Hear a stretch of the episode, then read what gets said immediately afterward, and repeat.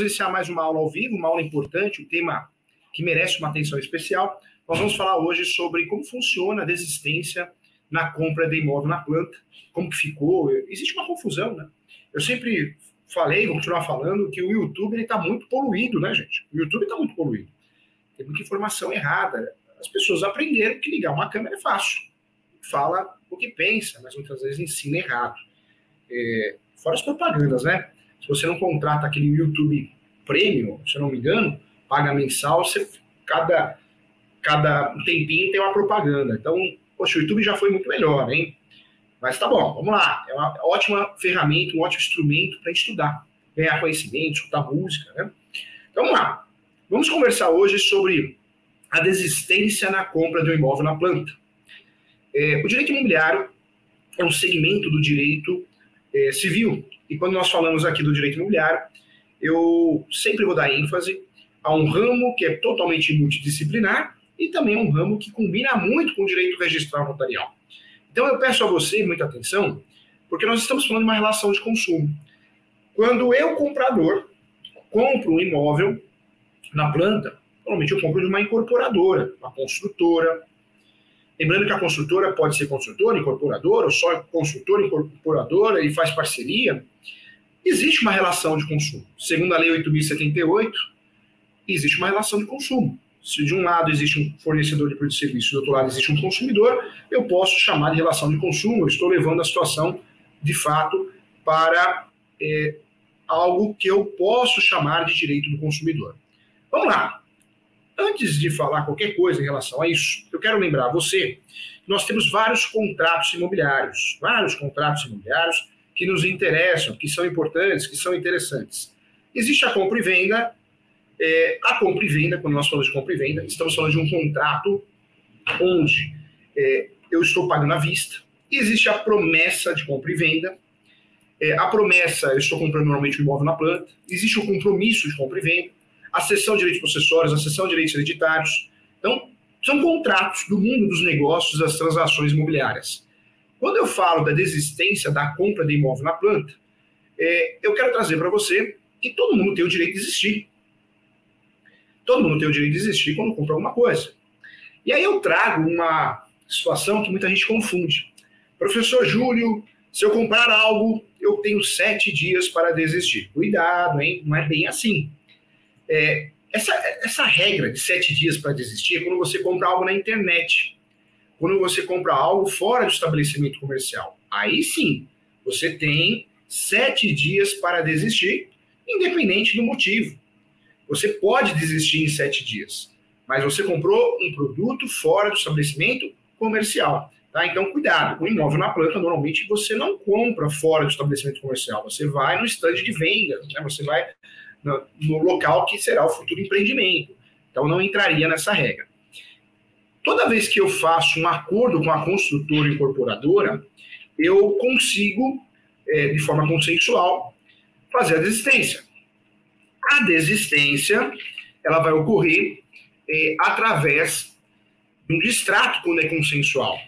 O distrato, a construtora e também o consumidor, o comprador, o proprietário, proprietário comprador, chegaram ao consenso de desistir, desfazer o um negócio. Então, aí dessa forma, eu vou pegar o dinheiro que a construtora vai me devolver, normalmente ela vai descontar 50%, 30%, existem discussões, existem é, várias situações que a gente merece é, merece, merece dar uma atenção especial, porque não tem um valor tabelado. Distrato é acordo, distrato é acordo. É um acordo consensual, então a construtora faz a proposta e o consumidor aceita. Quando não, nós não temos a possibilidade de fazer isso, né, através é, de um acordo, nós vamos ter que levar para o Poder Judiciário, quando eu não concordo com o valor que a construtora vai me devolver.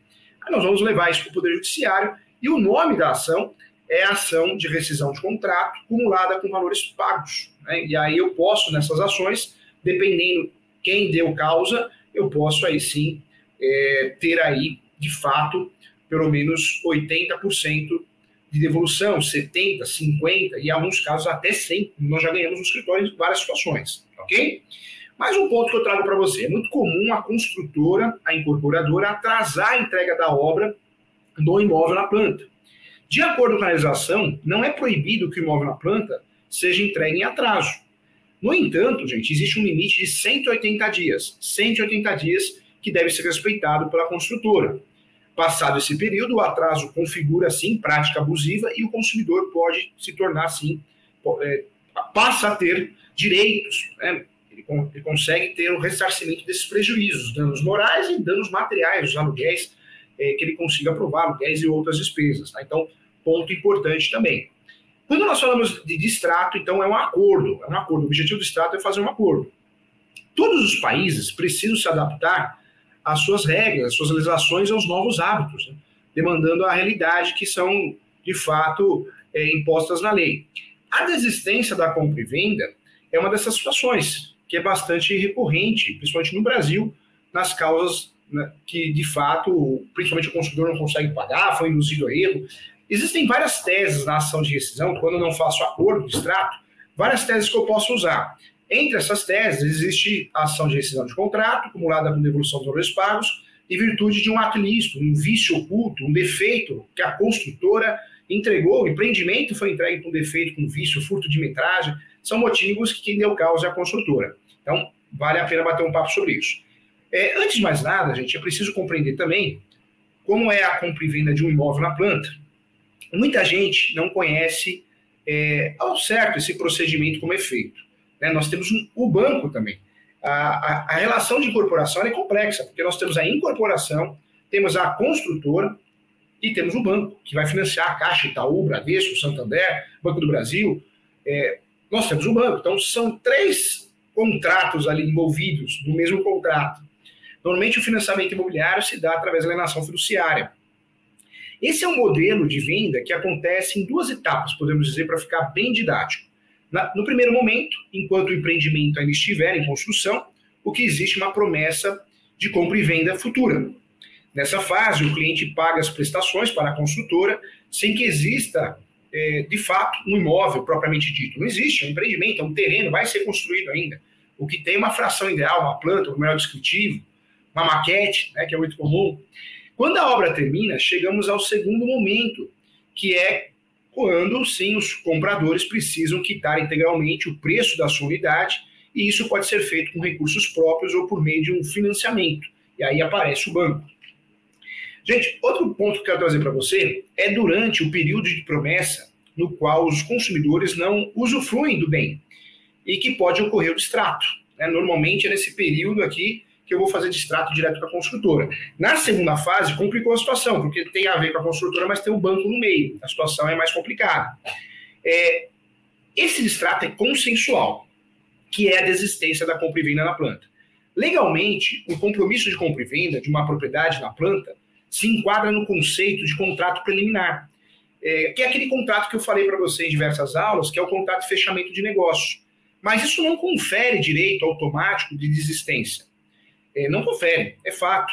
A desistência de, da compra, né, da compra do imóvel na planta, ela também pode ser chamada de extrato né, consensual. Como o próprio nome diz, trata-se de uma situação onde o cliente simplesmente deseja ou não deseja mais adquirir a unidade antes da entrega das chaves e é feito um acordo. Infelizmente, esse cenário é bastante comum no Brasil, por diversas situações, erro da construtora, falta de condições de pagamento, e isso acontece muito. Sobretudo quando ocorrem problemas na economia, aumenta muito os extratos. Né? Então, eu trago para você que essas conjunturas pouco prováveis, pouco favoráveis, como a perda de um emprego ou ainda é, o financiamento negado pelo banco, que é pouco favorável, uma economia boa. Uma economia ruim é muito favorável. Né? É, é, é algo que acontece diariamente com muitas famílias, com muita gente. Então, eu trago aqui o impacto, que é bastante considerável nas finanças das pessoas e vão gerar a desistência.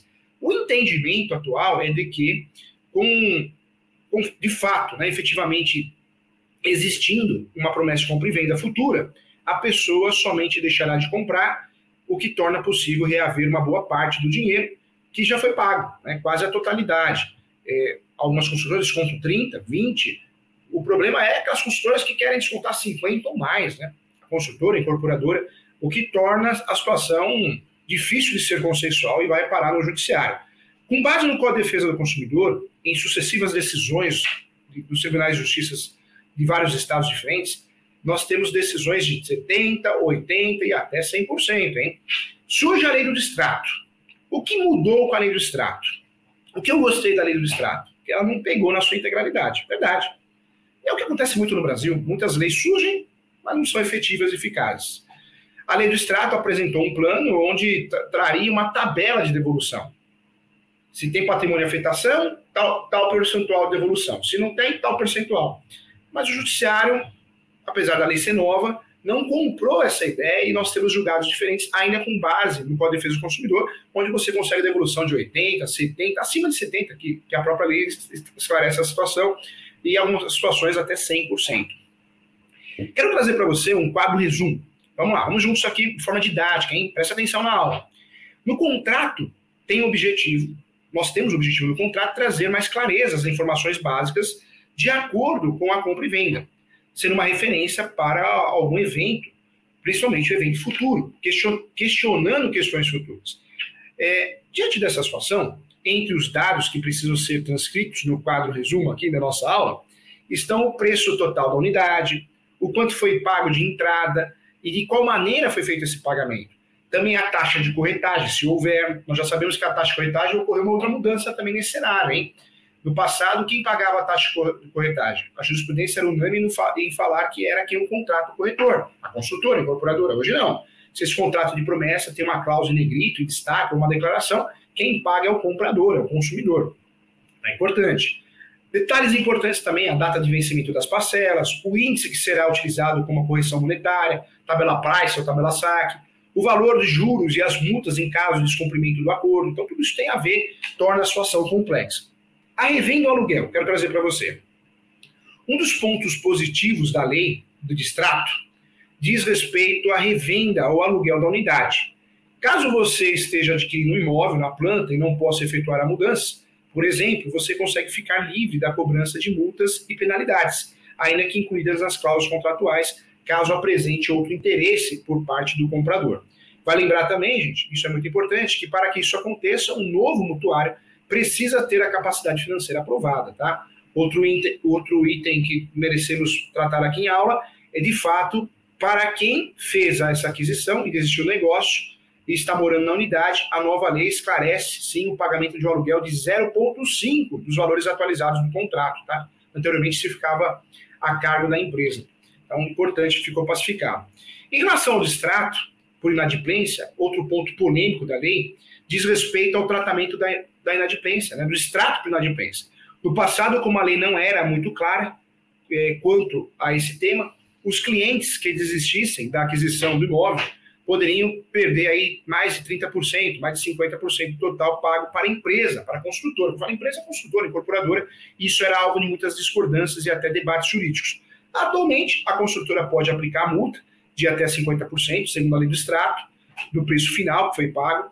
É, isso quer dizer, quem pagou 500 mil, um exemplo, por uma unidade, por exemplo, pode ser multado em até 250 mil, segundo a lei do extrato a, a jurisprudência vem trazendo várias exceções com base no Código de Defesa do Consumidor, onde a devolução ela é realmente superior, né? Então, ponto importante aí, nós temos ainda assim devoluções de 80, 70 e até 100%, dependendo da situação, tá? Então, importante bater um papo sobre isso. Então, olha só, olha, olha como é importante esse assunto, olha como merece uma atenção especial. O brasileiro compra muitos imóveis na planta por pagar um preço melhor, muitos, muitas pessoas investem nos imóveis da planta, e é isso que a gente precisa discutir aqui em aula, tá? É, então, fique atento a essas regras. O distrato de imóvel na planta é, e o que a construtora não te conta, né? Então, é importante você saber. O que, que eu quero trazer para você? Sempre que você for comprar um imóvel na planta, cuidado, leia o memorial descritivo, é, leia com cuidado né, o memorial descritivo, porque ali tem até o material que vai ser usado na obra, prazo de entrega, muita atenção. É importante sim você ter essa atenção para que você tenha sucesso. Essa lei que eu estou falando, a lei nova, a lei nova, se você não lembra, é a lei 13.876 de 2018, também chamada como lei do extrato. Então é a lei é, 13.876 de 2018. Tá? Então muita atenção em relação a isso. Essa lei estabelece percentuais a serem reembolsados em caso de extrato, porém só é válida para contratos firmados a partir do dia 27 de 12 de 2018. Tem esse detalhe também nessa aula, sempre trazendo aí informações importantes e atuais para você. Os contratos firmados anteriormente a esta data não deve observar o tratado na referida lei. Tá? Então, um ponto de discussão de jurisprudência, mas é um ponto real.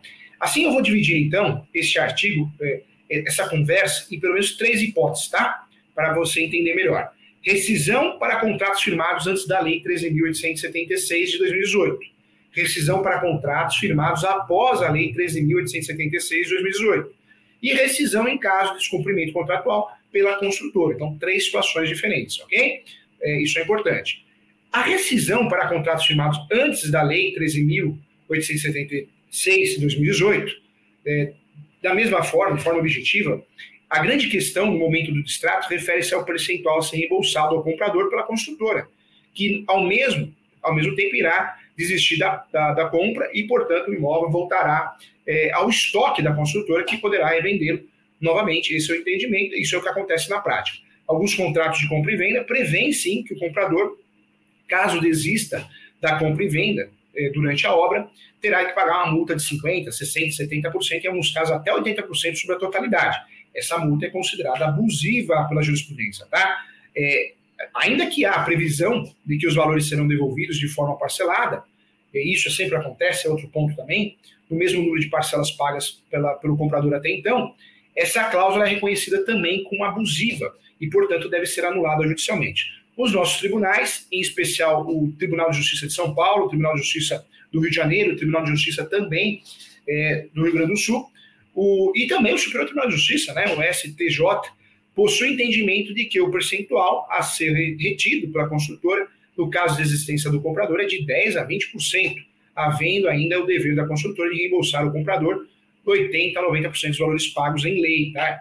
É, além disso, nossos tribunais têm entendido também que a devolução dos valores deve ser feita à vista, né, gente? Ou seja, em uma parcela única. Um ponto importante também que deve entrar na pauta da nossa aula aqui. Algumas construtoras se aproveitam da falta de conhecimento jurídico dos compradores e também é, dos, dos, advogados, talvez atuam em outras áreas, atuam em direito previdenciário, direito trabalhista, direito criminal, e acabam, sim, né, é, bem como da, diante da existência da cláusula abusiva, é, justificando, né, e, e, é feito um acordo em cima dessa cláusula, dizendo que a PAC está subservando, mas não é o caso, a jurisprudência é pacífica nesse sentido.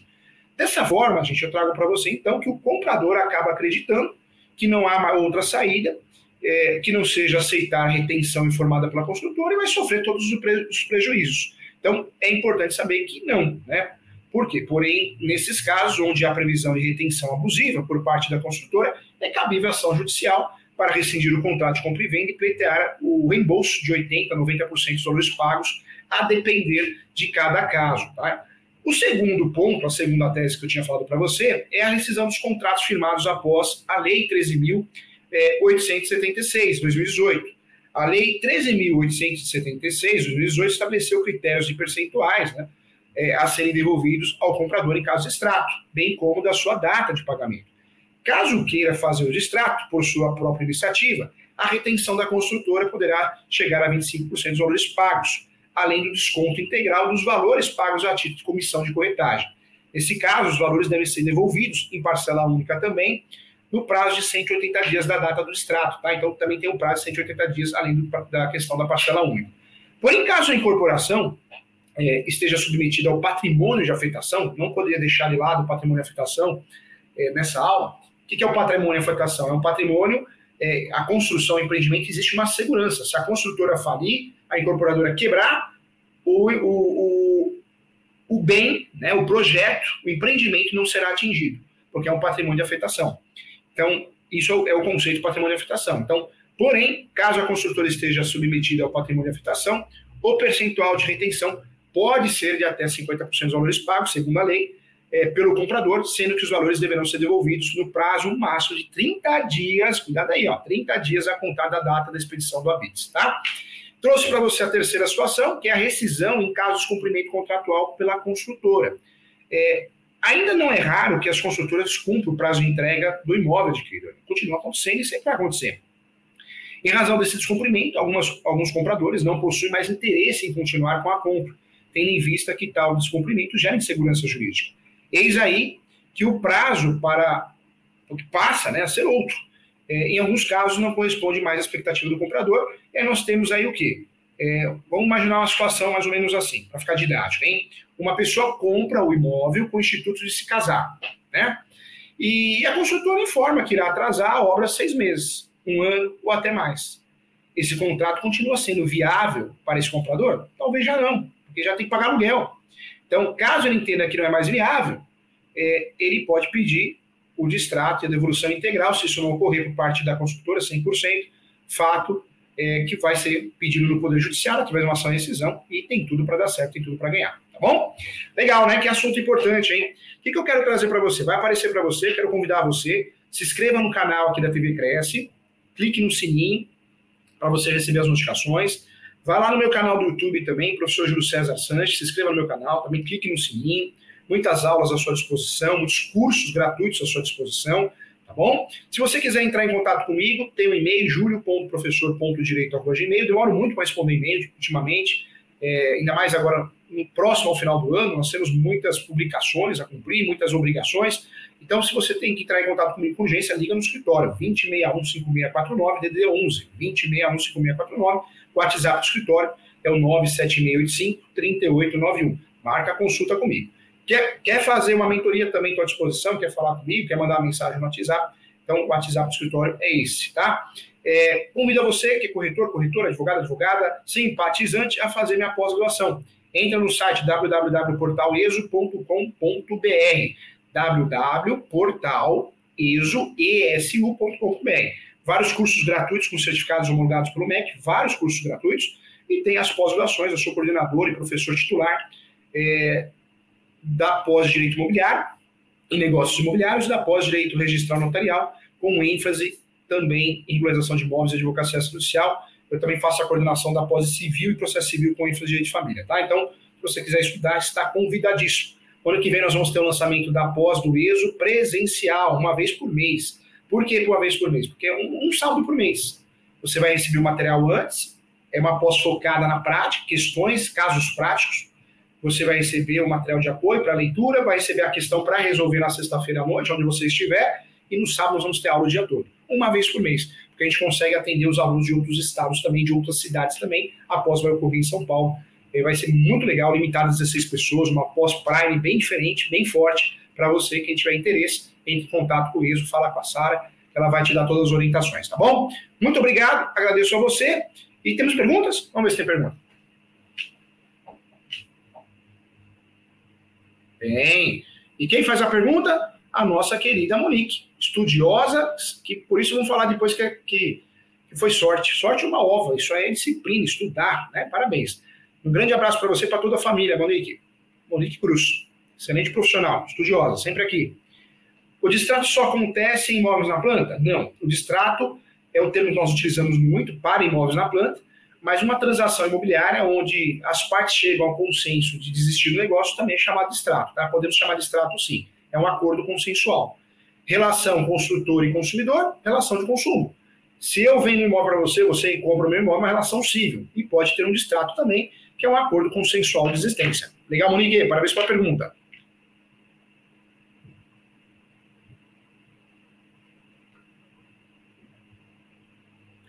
Fernando César sempre estudando, estudioso também. Parabéns, um abraço para você e toda a família, hein? Professor, estou com uma devolução para fazer com a construtora. Perdemos 25% do valor que foi pago, certo? Mas a empresa não me atende. Disse que o jurídico iria entrar em contato comigo e até agora nada. Ei, Fernando, hein? Quase xará. Sou o Júlio César, né? Você é o Fernando César. Bonito nome, hein? O é, que, que eu falo para você, Fernando? Se você vê que ninguém entra em contato, vai ter que entrar com ação, até mesmo porque você tem que verificar se a construtora não está falindo, se não faliu, precisa analisar né, se existe patrimônio de afetação ou não. Então, talvez uma ação você consegue se proteger, porque você, se de fato descobrir que a construtora faliu, você consegue se habilitar o processo de falência, tá? Fique atento aí. Qualquer coisa, entre em contato aí também, tá bom? A Monique Cruz, o valor devolvido por culpa da construtora, ou quando for por culpa do cliente que leva ao distrato, seria o valor pago Quais os valores em ambos os exemplos? Na verdade, quando é culpa da construtora, seja o motivo que for, atraso, vício oculto, defeito, vício, furto de metragem, a construtora vende um imóvel com tal metragem, mas na realidade não tem. É, tudo isso, gente, vai levar ao quê? Vai levar a possibilidade de ter o valor, a devolução do valor de 100%. E ainda cabe danos morais em algumas situações também, tá bom? Legal. Obrigado a todos que acompanharam. Não, se, não esqueça de se inscrever no canal. Nós vamos ter um curso de uso capião presencial em São Paulo. Hein? Você que é de outro estado, você que é de outra cidade, você que é de São Paulo, entra lá no site Portal ESO, entre em contato, fala com a Sara para que ela possa te dar maiores explicações e você vai participar do curso presencial no comecinho do ano agora de uso capião e regularização de imóveis, tá bom? Um abraço e até a próxima. Muito obrigado, gente.